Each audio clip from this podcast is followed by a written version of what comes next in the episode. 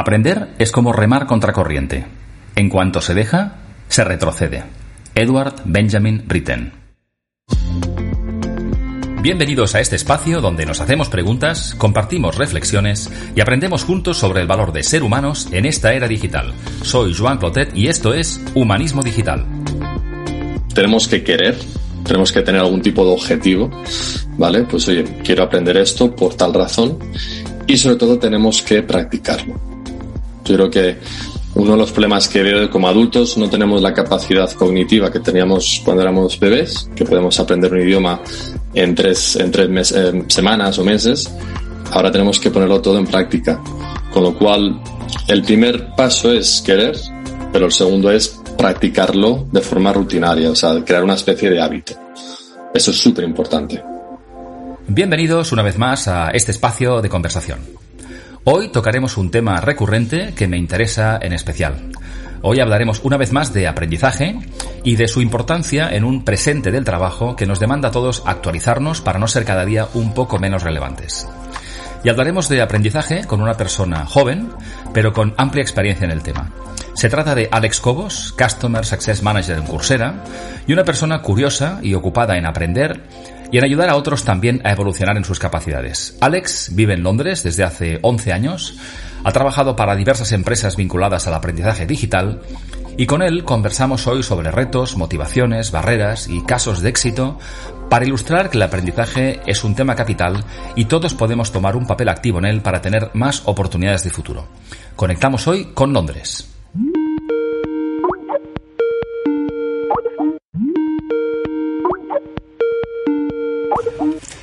Muy buenas tardes. Alex, ¿qué tal estás? Muy bien, Joan, qué encantado, ¿cómo, cómo va todo?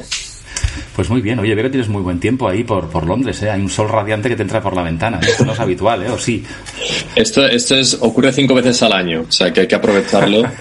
Eh, obviamente hoy estoy aquí contigo, pero, pero luego ir al jardín a, a, disfrutar un poco y a leer algo. Ah, muy bien.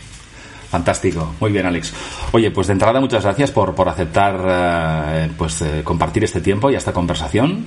Uh, nos conocemos hace poquito tiempo, pero tengo muchas ganas de, de, hablar contigo sobre un tema que es que aparece de vez en cuando en este podcast y que me interesa particularmente y creo que a ti también, que es el aprendizaje. Uh, pero antes de entrar en, en, esa materia, pues arranco como arranco siempre el podcast y te quiero preguntar quién eres, Alex, a qué te dedicas ahora y qué te ha traído hasta este momento de tu vida. Perfecto, pues eh, nada, eh, mi nombre es eh, Alex, eh, bueno, nombre completo es Alejandro López. Eh, me lo cambié porque un, un, recruiter, que son los que te buscan trabajo aquí en Inglaterra, eh, cuando fue hace seis años, siete años, me dijo, para encontrar trabajo en Londres tienes que tener un nombre un poco más británico, si quieres, ¿no? Y, y bueno, fui un poco naif y decidí cambiarlo a Alex, eh, pero bueno, luego encontré un trabajo con el Financial Times, entonces eh, al final algo de razón tenía. Algo de razón tenía, eh, por desgracia. Pero bueno, sí que sí que fue un poco el proyecto o el primer eh, rol en el cual estuve eh, tenía digamos responsabilidades con formación, ¿no? Una alianza con Instituto de Empresa muy bonita. Y, y fue ese el, el principio de, de, bueno, de darme cuenta que la, el aprendizaje es, es lo que más me gusta. Soy una persona muy curiosa. Desde, desde que llegué aquí aprendiendo el idioma, aprendiendo las, las costumbres inglesas. Eh, 11 años después eh, ya tengo el pasaporte británico, pero aún sigo aprendiendo cada día algo nuevo. Y, y bueno, como, como rol, pues soy un Customer Success Manager en Coursera. Lo que significa para, para aquellos que dicen, bueno, ¿y qué significa que ahora está muy de moda esto de, de Customer Success? No es ni más ni menos que pensar un poco de forma más estratégica e intentar alinear eh, lo que es contenido y lo que es el, el, el buen contenido que tiene Coursera con eh, objetivos estratégicos de negocio en las empresas. O sea, ser una especie de estratega, si quieres, ¿no? Fantástico, curiosidad y estrategia, me gusta la combinación, ¿eh? Me gusta la combinación. Y fíjate, Alex, tú te dedicas, como explicabas ahora, pues de hace algunos años al aprendizaje, ¿no? Ahora en Coursera, pero has estado en otras compañías, uh -huh. por tanto lo has visto también desde diferentes perspectivas, tienes contacto con muchas empresas. ¿Cómo crees tú que está evolucionando el aprendizaje en los últimos años? Y, me gustaría preguntarte en particular qué, qué, oportunidades y qué barreras ves en, en, las empresas o en las personas con las que interactúas. Mm, buena pregunta. A ver, eh, la verdad es que lo he visto todo. Yo he trabajado en empresas desde formación presencial, eh, estuve en una en la que hacíamos eh, formación muy técnica de banca y me permitió ir a países pues como Egipto o como Kenia, que fue una oportunidad tremenda, ¿no? Ver ese hambre que tienen de, de conocer cosas nuevas. a luego temas más de compliance, de regulación, que bueno, todos sabemos lo divertido que es hacer cursos de mandatorios y, también un poco me enseñó a entender ¿no? Eh, qué es la motivación que nos mueve a hacer cursos y ahora en Coursera pues que es eh, digamos el, el, líder en cuanto a formación de, más de, macro, ¿no? Eh, programas largos. ¿Qué es lo que estoy viendo mucho? Bueno, obviamente estamos trabajando remotamente, con lo cual la formación antigua de presencial, de estar en, la, en las mesas, conocer a, tus compañeros, etcétera, un poco ha desaparecido, sigue estando y volverá, pero, pero ha cambiado mucho más al, formato online. Entonces, eh, parece que estamos viendo un boom, ¿no? Todo el mundo que le digo trabajo en, en formación corporativa dice, ah, mira, estoy haciendo un curso en, en este proveedor o en esta plataforma. Hay mucho interés y esto es bueno, ¿vale? Pero hay una, las principales barreras que estoy viendo yo es que estamos poniendo el aprendizaje en la misma sección o caja que eh, consumo de contenido en Netflix, en YouTube, etcétera. Y esto puede ser un problema muy gordo. Eh, porque realmente tú no aprendes igual que, que te ves una película en Netflix. Una cosa es pasiva y realmente pues lo hacemos para desconectar y el aprendizaje es activo. Eh, conlleva tiempo, esfuerzo y oye, no siempre, no siempre tenemos el tiempo, con lo cual esa es la principal barrera. Estoy viendo que muchas empresas em, eh, fomentan la formación, pero todavía, Joan, fíjate, no se alinean con la estrategia del negocio. Em, ¿A qué me refiero con esto? Realmente las empresas tienen tres objetivos, si lo ponemos muy simple. Hacer dinero, ahorrar dinero y mantener la, la marca. ¿Vale? Si tú no haces con tus estrategias formativas o no tocas uno de esos tres palos, eh, lo primero que vayan a sacrificar a nivel de presupuesto va a ser la parte de formación. Entonces, es un poco lo que yo creo que tenemos que hacer un, poco una pensada, ¿no? De, cómo ser estratégicos y no ser eh, tácticos o hacer lo que veníamos haciendo en los últimos 20 años. es, muy buen punto porque eh, estoy contigo, ¿no? Es decir, la formación ha existido siempre, pero cuando viene en crisis, pues la tijera, desgraciadamente, se pasa a veces con poco criterio y de hecho estamos dando la línea de flotación, ¿no? Porque las personas son las que al final las que tienen el negocio adelante y que las personas se estén, se actualicen periódicamente, pues es, es cada vez más, cada vez más importante. Y en cambio, pues algunas áreas, bueno, depende, supongo, del contexto, del momento, de la industria, pero es verdad que se han cometido errores garrafales, ¿no? Y a lo mejor ahora pues, nos damos más cuenta, ¿no? Y fíjate, escuchándote pensaba, cuando hablamos de, aprendizaje y de, y de actualizarnos, hablamos mucho del futuro del trabajo, ¿no? Y de cómo conecta esto con la necesidad de, aprender. Un futuro del trabajo que nos implica a todos, espero. Me gustaría preguntarte, trabajando en Coursera, que estás en una entidad además con, con alcance global y que estáis implicados en muchas cosas, cuando hablamos de futuro del trabajo, ¿qué datos tienes o tenéis vosotros al respecto de, ello? ¿no? Y, y, la inquietud o la pregunta habitual, ¿eh? ¿Estamos, ¿nos actualizaremos todos a tiempo? Es decir, ¿qué papel tienen las empresas en, ese, en esa transición que, que todos vamos a pasar sí o sí? Sí, la verdad es que cuando, cuando escucho futuro del trabajo me, me hace gracia porque realmente es el, presente del trabajo. Eh, si te doy algunos datos, y esto lo utilizamos siempre cuando hablamos con, con clientes, es que el año pasado, obviamente fue un antes y un después. Eh, lo que vimos es que por COVID y por, porque teníamos que trabajar de forma remota, los negocios están poniendo un hincapié en lo que es el talento digital fortísimo.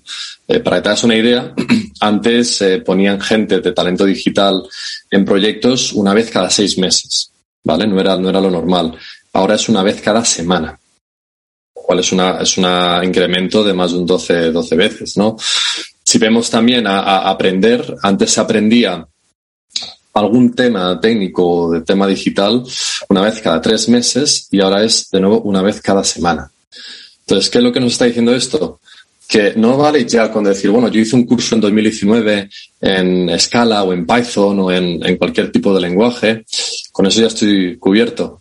Desgraciadamente no, ¿vale? Porque la, tecnología y lo que es el, avance tecnológico es exponencial, crece muy rápido.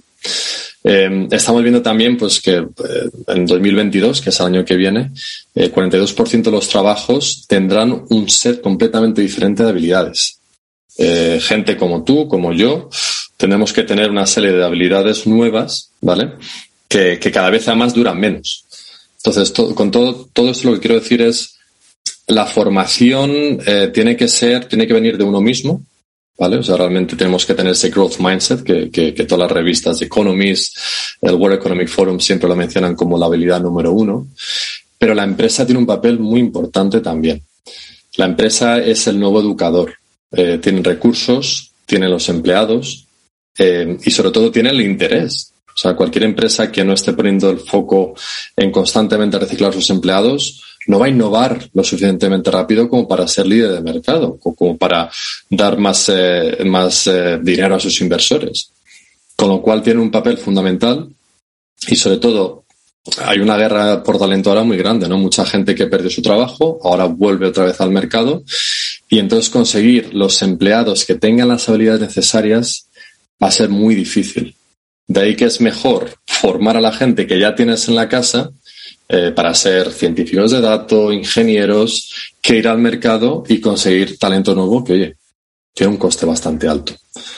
Eh, no sé si, que te he contestado a, la, pregunta. De... No, totalmente. Y además es que pones el foco en el, en el rol de las empresas. ¿no? Cuando, cuando tenemos conversaciones y hablamos de esa necesidad de aprender, la reacción inmediata de muchas personas es volver a estudiar y hacer cursos de cuando yo era jovencito o jovencita. Y claro, eso pasó hace mucho poco tiempo, pero es que la empresa tiene, como decías tú, la necesidad, el rol, los recursos. Y si tenemos la suerte de estar en una compañía que apuesta por las personas, pues ahí está el reto también, ¿no? Cómo estimular que las personas sientan esa necesidad, ¿no? Fíjate, conectando con esto, tú antes decías, pues tú, la curiosidad, ¿no? Como, como, como motor, ¿no? Pongamos el foco en las personas, es decir, a través de la empresa, la empresa tiene un rol y casi una responsabilidad en esto y la empresa son personas. ¿Qué, activa la necesidad de aprender en las personas? Más allá de lo que la crisis del COVID ha acelerado, porque no había otra alternativa en muchos casos que, porque estabas en casa, la compañía te daba unos recursos si los tenía, pero digamos, salvando un poco este espero que paréntesis del COVID, ¿qué hace que una persona tenga la necesidad o la motivación para aprender? Sí, esa es la eterna pregunta, Joan. Eh, cada vez que hablo con gente de formación o, de recursos humanos, siempre me dicen, oye, hemos sacado esta iniciativa, pero no ha tenido impacto. Y mira que hicimos campañas, hicimos banners, hicimos eventos. Oye, la gente no, nos ha metido. ¿Por qué? Y yo les digo, vamos a ver, ¿cuál es el problema que tienen que solucionar? O sea, tú, tú mismo como persona de formación, ¿qué es lo que necesitas para conseguir un, un que, te, que te suban del sueldo, que te dé una posición más alta, que tu jefe esté más contento contigo? ¿Cuáles son las cosas que tienes que mejorar?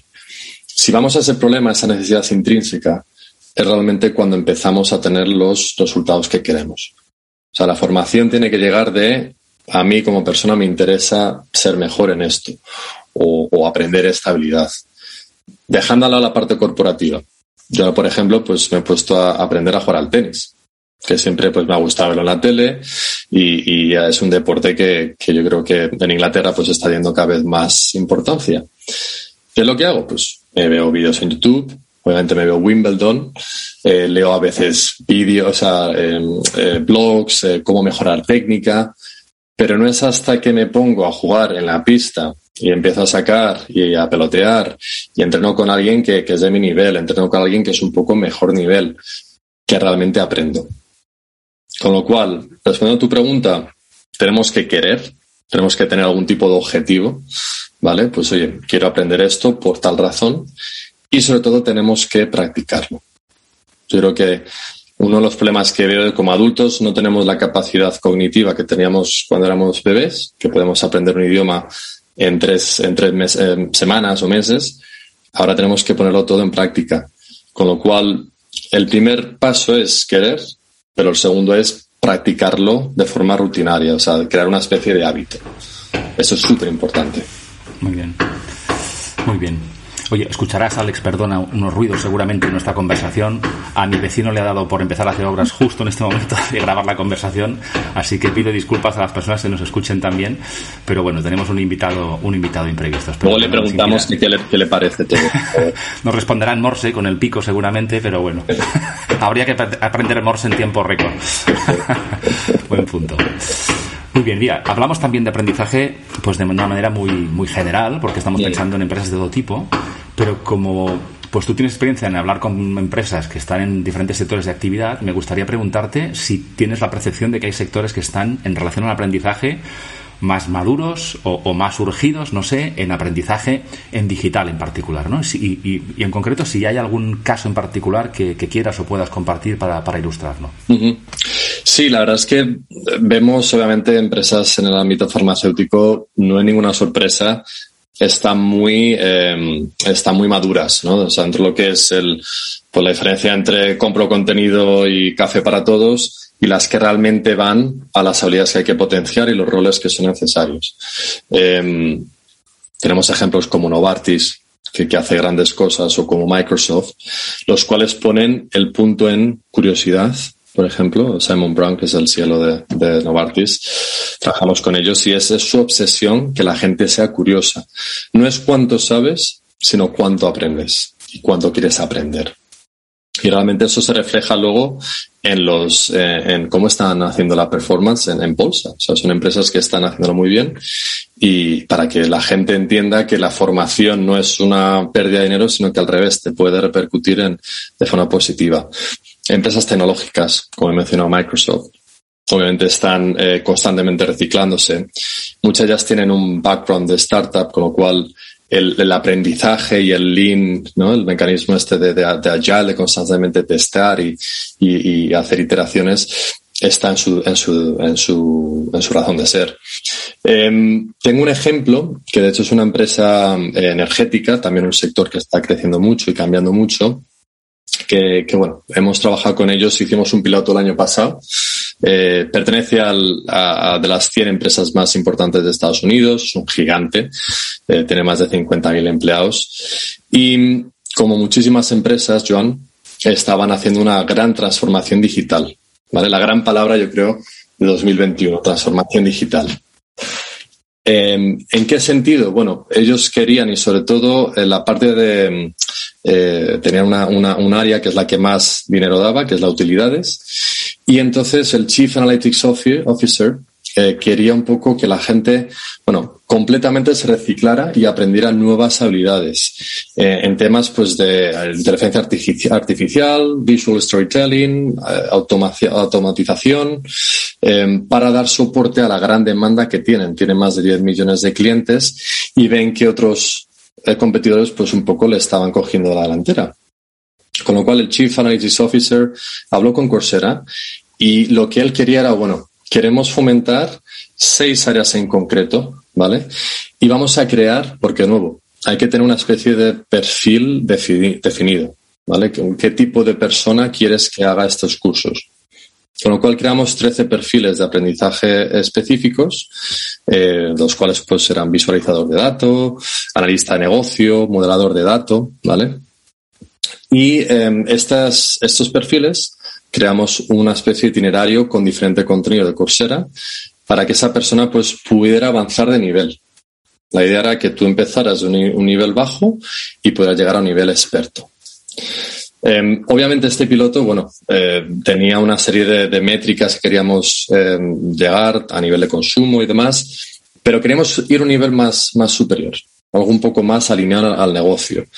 Entonces, eh, lo que hicimos después de un mes, obviamente que la gente empezara a promoverlo, eh, hubo muchas historias muy positivas, porque nuevo, si la gente que lo hace lo promueve internamente, los compañeros, los empleados lo acogen de mejor forma. ¿vale? Eso es punto número uno. Muy importante que a la gente le guste y lo comparta. Pero más importante es que los managers realmente premiaron a aquellos que habían terminado estos itinerarios, ¿vale? Los graduados, como le llamamos, les dieron la oportunidad de trabajar en una serie de complejos, de, proyectos muy complejos. El resultado, Joan, un poco para, para terminar y para darte la historia que yo creo que es muy positiva muy bonita, eh, estos graduados completaron 10 proyectos súper complejos, los cuales representaron un ahorro para la empresa de entre 2 a 3 millones de dólares. ¿Vale? Lo cual eh, entra dentro de esos tres elementos, ¿no? Más dinero, ahorrar dinero o, mantener la marca.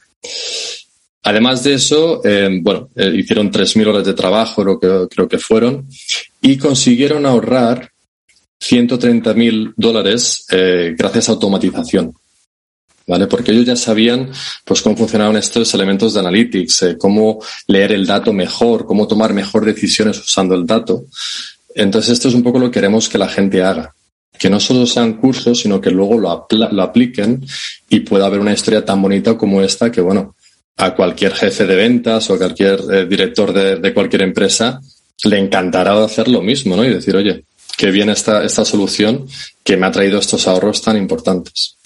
Sí, sí, suena, suena muy bien, Alex, y además es que es un buen ejemplo que conecta con lo que decías antes, ¿no? Es decir, tiene un para qué, decir, conecta con una necesidad del negocio, con una estrategia, tiene una, un enfoque personalizado de dónde estás, dónde quieres estar, dónde...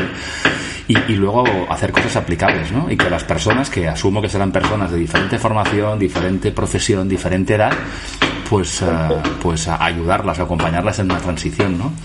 Y fíjate, y ya que hablamos de... No es, sí. eh, para un poco terminar, no es, no es fácil. Es decir, si me pongo el, el gorro de recursos humanos, director de recursos humanos, de, de, de formación, desarrollo de talento, es complicado porque tienes que tener muchos negocios que satisfacer.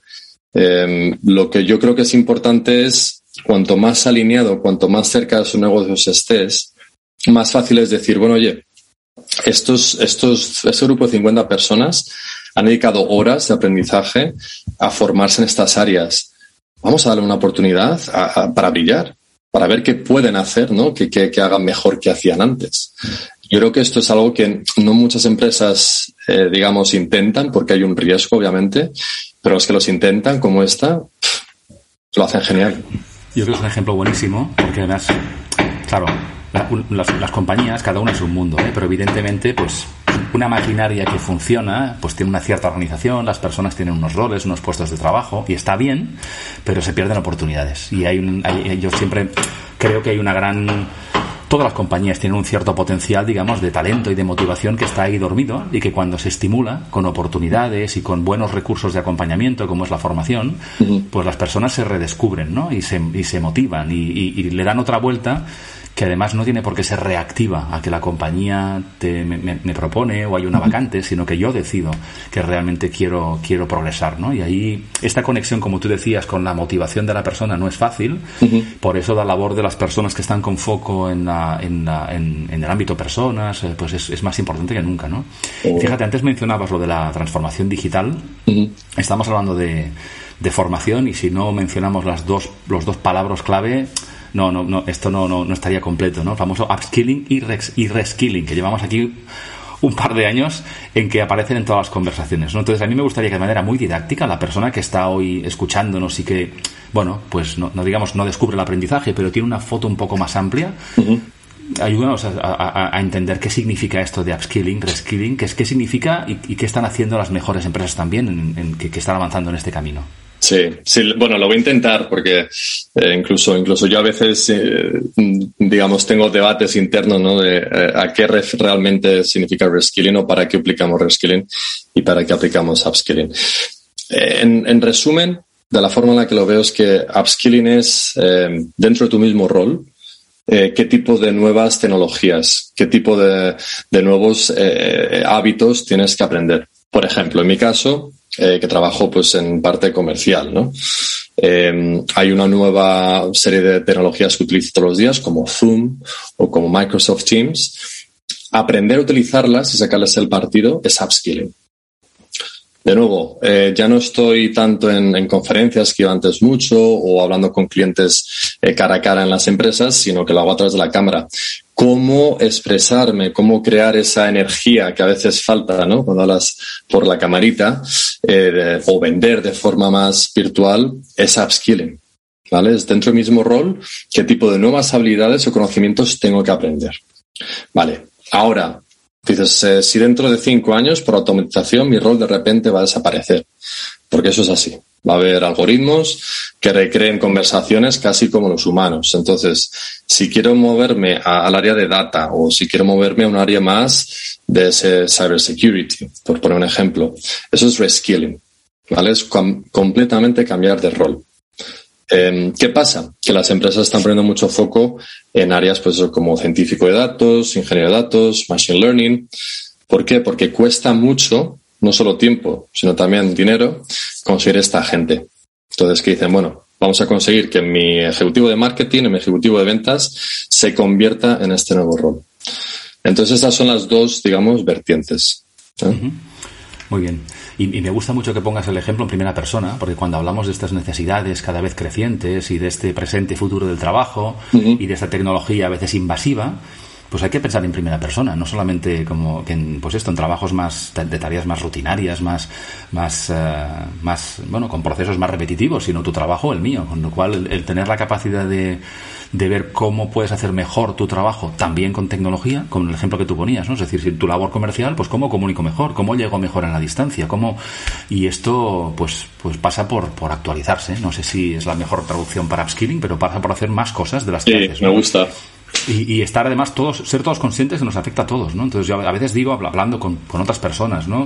No sé si coincidirás o no, ¿no? Pero cuando preguntas, oye, ¿y por qué no estás dedicando más tiempo? falta de tiempo, me falta tiempo, me falta tiempo para formar. Y, detrás de ese me falta tiempo, pues, pues obviamente está el respeto al, día a día de cada persona, de su trabajo, su vida personal, pero en el fondo es una traducción de que no estamos asignando tiempo en nuestra agenda a actualizarnos de manera constante y cada semana somos un poquito más obsoletos que si no lo hacemos, ¿no? Entonces, mm. bueno, es algo que sin, no sé si sin prisa pero sin pausa, pero todo el mundo hagamos lo que hagamos deberíamos ser más conscientes, porque además hay grandes propuestas desde hace muchos años, vosotros sois una de ellas, ¿no? Decir, oye, que es que ya el límite está en nuestra iniciativa y en nuestra y en el tiempo que le queramos dedicar, ¿no? Pero que, que vaya, aquí yo estoy más por la labor de invitar, como mínimo incomodar, porque esto empieza a ser mm, gradualmente urgente, ¿no?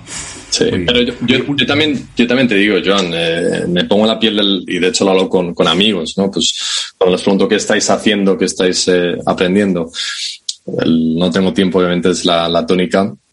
Pero claro, lo entiendo porque ha habido mucho contenido que se ha consumido en el pasado eh, de forma pasiva, en el cual pues tampoco has aprendido nada. O sea, pues me he hecho estos cursos que me da mi empresa, pues muy bien, eh, sigo con lo mío. O sea, realmente ha sido casi más una, un incordio que un momento en el que hayas dicho, ostras, qué, qué, qué, qué bien me lo he pasado y sobre todo algo ha cambiado en mí, lo voy a empezar a aplicar. Con lo cual yo creo que tenemos que hacer un trabajo y, bueno, en, Coursera desde luego estamos intentando hacerlo eh, lo más práctico posible. Eh, por ejemplo, no es solo consumir contenido y hacer cursos, ¿vale? Más bien es hacer los assignments, hacer test. La práctica es súper importante. Entonces, lo que yo creo que la gente tiene que hacer es quitarse el miedo, lo primero, eh, porque a veces te pones a ver un curso que son seis semanas de duración y lo primero que decimos es no tengo tiempo y te vas a ver una serie o un, un vídeo en YouTube, que para eso sí que tiempo. Em, con lo cual, a veces romperlo en, digamos, pequeños eh, bloques, yo recomiendo a la gente 10 minutos al día. Te pones en tu calendario, más que se vea. Oye, 10 minutos para aprender, yo que sé, blockchain, ¿vale? Que ahora está muy de moda. Ese, pequeña cosa que parece nada, incrementa tres veces las posibilidades de que tú termines un curso. De cuatro semanas estoy hablando, ¿vale? Con lo cual es hacer pequeñas cosas para que, oye, eh, eso que parece una gran tarea al final se convierta en parte de tu día y, de nuevo, un hábito. Esto es como ir al gimnasio. Sí, sí. Es muy buen ejemplo esto de comerse el elefante a trocitos y me haces recordar una anécdota que explico muchas veces y es, por hacerlo muy breve, digamos, en una empresa que estaba implantando tecnología RPA, por tanto, digamos, Robotic Process Automation, es decir, sistematizar, mecanizar procesos administrativos que afectaba a muchísima gente. Y presentaron el proyecto un día y me explicaba el director del departamento que al cabo de cuatro días una persona de su, de su equipo entra en su despacho y le dice, mira, este proyecto que explicabas el otro día, estas tecnologías, pues eh, yo no soy un experto, pero bueno, me he hecho un curso en Coursera este fin de semana, no muy largo, no me considero un experto, pero bueno, creo entender los conceptos básicos, veo que hay un rol para mí y me decía, la persona que me contaba esto, dice, es la única persona del departamento de 25 personas que entró en el despacho y de manera proactiva hizo algo por su cuenta y tiene 62 años. Ah, imagínate, o sea, inspirador también, una persona que dijo, ostras, qué, qué, interesante, ¿no? Con curiosidad, con acción, con compromiso, sin esperar a que su empresa le propusiera o le dijera. y, yo creo que en parte va de eso también, ¿no? Es decir, cada vez es más posible que las personas podamos tomar una tomar acción, ¿no? Mm, qué bonito. Me, gusta ese ejemplo y, ojalá, ojalá hubiera más gente de, todas las edades, ¿eh? porque de hasta dos años a veces creemos que ya tenemos una edad que es, a mí qué me van a enseñar, ¿no? Sí, sí, sí. Llevo haciendo esto muchos años. pues mira, para que veas que no, es el, no, es el, caso. Y mira, oye, ya, que hablamos de aprender y de esta, de, esta anécdota, te hago una pregunta. Bueno, en parte lo has dicho antes, ¿eh? me has hablado del tenis, ¿eh? pero déjame preguntarte qué es lo último que has aprendido tú, digamos, en formato curso. ¿eh? ¿Y para qué te ha servido? Ya que decías también que la motivación pasa por aplicarlo, ¿qué curso has hecho tú o qué has aprendido y para qué te ha servido? La verdad es que, eh, obviamente, trabajando en esta empresa, pues eh, hago cursos eh, a, a, mansalva y, y, sobre todo tenemos todo el catálogo, con lo cual, pues hago una serie de dos cursos por semana. mi objetivo es también hacer una especialización, que digamos son cuatro cursos juntos, que eso además está muy bien reconocido a nivel de, de currículum y, en, del empleado. Pero último que me hice se llamaba Influencing, Storytelling, Change Management and Governance, que bueno, luego podemos poner el... el, el, Lo pondremos en las notas del episodio. Perfecto. Y el, el motivo era porque eh, creo que influenciar es una de las cosas más importantes que puedes hacer no solamente en tu, en tu ámbito profesional, pero también en tu vida personal. Eh, estamos siempre negociando. Joan, o sea, desde que hablas con los amigos a dónde vamos a, ir de vacaciones, un, un, a un decena, lo que sea, hasta con tu pareja, estás negociando. Con lo cual, cómo influenciar, cómo pensar de forma estratégica, cómo contar una historia, que la parte de storytelling a mí siempre me ha encantado, ¿no? Cómo, porque somos animales sociales que nos encanta aprender a través de historias. Y este curso que es de la Universidad de Macquarie, en Sydney, es muy, em, me ha gustado porque es, es muy claro lo primero, pero sobre todo muy práctico. ¿Vale? Intenta siempre que luego pienses cómo lo voy a aplicar a mi día a día. Eh, son varios cursos, me he hecho ya dos de esta especialización y, bueno, es un, es un recomendado para managers, para líderes y para gente que empieza a cualquier nivel. Fantástico. Oye, pues lo, pondremos en las notas del capítulo. Y mira, pongamos ahora el foco en las personas que nos escuchen, que no les conocemos y pueden trabajar de distintas cosas, ¿no? ¿Qué le podría interesar aprender a la persona que nos escucha, sea cual sea su profesión o situación? A lo mejor es alguien que está buscando trabajo y está en pleno proceso de upskilling, reskilling, que decíamos antes, pero no lo sabemos. Entonces, ¿qué le puedes recomendar? Eh, la oferta es amplísima de Coursera en este caso, pero no sé, ¿qué le podemos decir que le, que le motive a curiosear y ver que pues ¿por qué podría ser interesante para él o para ella? Mira, yo con el que empezaría principal y, digamos el punto de, partida es el Learning How to Learn, eh, aprender a aprender. Eh, es un curso que es de la Universidad de Oakley y está hecho por Barbara Oakland, eh, que es bueno, es, es, es una de las eh, mujeres reconocidas, eh, digamos, más influencia, influenciales a nivel de ingeniería. Fue el otro día, creo que lo vi en Forbes. ¿Y por qué este curso? Bueno, porque a veces aprender es difícil. Es decir, el, aprender efectivamente, ¿no? De forma efectiva. El, el saber cuándo parar, eh, cómo partir, digamos, una lección, cómo aplicarlo, es un poco lo que este curso te da. Eh, a mí me ha dado, eh, además, sobre todo para la parte de procrastinación, ¿no? De decir, bueno, lo dejo para luego, que, por desgracia a mí a veces me pasaba. Eh, hay una técnica que es la técnica del pomodoro. Te digo muy rápidamente. La técnica del pomodoro es una especie, pues, estos relojes que tenemos de cocina, cuando estás dejando un pollo, lo que sea, pues ella tiene un, un reloj que tiene forma de tomate, la hielo el pomodoro. Y lo que dice es, pon 20 minutos ¿vale? Que lo puedes hacer con el teléfono. Y dedicas esos 20 minutos a hacer una tarea en concreto. Nada de correo, nada de Slack, de Teams, del móvil fuera. Cuando terminas esos 20 minutos, te premias a ti mismo, eh, digamos, haciendo pues algo que te guste. Puede ser, eh, tomas un café, te vas a dar un paseo, te, te pones a ver el marca, si te gusta el deporte, lo que sea realmente ese tipo de técnicas para aprender son muy importantes y, es muy divertido. Es un curso que ya sea si quieres aprender temas más técnicos o más soft skills, empiezas sabiendo cómo aprender. Creo que es una gran recomendación y, me haces recordar que hace unos años yo también lo descubrí porque estando en una charla en temas de aprendizaje, una persona me dijo, este si no lo has hecho tienes que hacerlo. Ah, con el mismo entusiasmo que me lo explicabas tú. Y lo hice y además las personas que nos escuchen, es interesante porque esta mujer, Bárbara Oakley, además de que explica, como tú muy bien dices, pues técnicas, cómo funciona el, cerebro, cómo vencer un poco esas, bueno, esas, esas, esas resistencias que tenemos como seres humanos, Es una persona que ha cambiado de estudios radicalmente, es una persona que hizo este curso desde su casa, con recursos muy limitados, con su marido que la grababa, pero el concepto y el contenido es buenísimo. Y en aquel momento, no sé si ahora es el caso o no, pero es que era el curso de los más visitados, tenía millones de personas que lo habían visto. Sigue siendo, es, increíble. Sigue siendo, ¿verdad? cinco, sí, sí, sí. Y es una, es una recomendación excelente porque además, eh, claro, luego lo que tenemos que aprender pues ya cada uno verá qué es lo que necesita en este momento de su vida, pero esa reflexión respecto a la importancia del aprender y el cómo hacerlo y lo que decías antes, ¿no? Dividir las cosas en trocitos para entrenar al cerebro a que no sea tanta barrera y que el no tengo tiempo cada vez se vaya difuminando, yo creo que es un, punto interesante. Muy bien, Alex. Oye, las personas que te descubran hoy o que quieran saber más sobre, sobre aprendizaje, ¿qué referencias les damos? ¿Cómo pueden saber más de, más de Alex y tu trabajo? Sí, a ver, cualquier persona la recomiendo que se meta en LinkedIn, que me siga en Alex Cobos, eh, que, me mande una invitación y eh, a nivel de redes sociales no soy mucho de meterme en Twitter o no tengo espacios específicos, suelo ponerlo en LinkedIn. Eh, entonces, bueno, me encantaría escuchar pues lo que les ha parecido, si tienen algún tipo de, de comentario, pregunta, etcétera. Pero sí, Alex Cobos y, y eh, oye, me ha encantado este, este espacio. La verdad es que has hecho unas preguntas muy buenas que incluso a mí me hacen reflexionar. Y, bueno, espero que, que le haya gustado a la gente que está en el otro lado. Fantástico, yo estoy seguro de que sí. Antes mi vecino que está haciendo obras en Morse me decía que le estaba interesando mucho, que entraba ya en el catálogo de Coursera a ver qué podía hacer esta semana.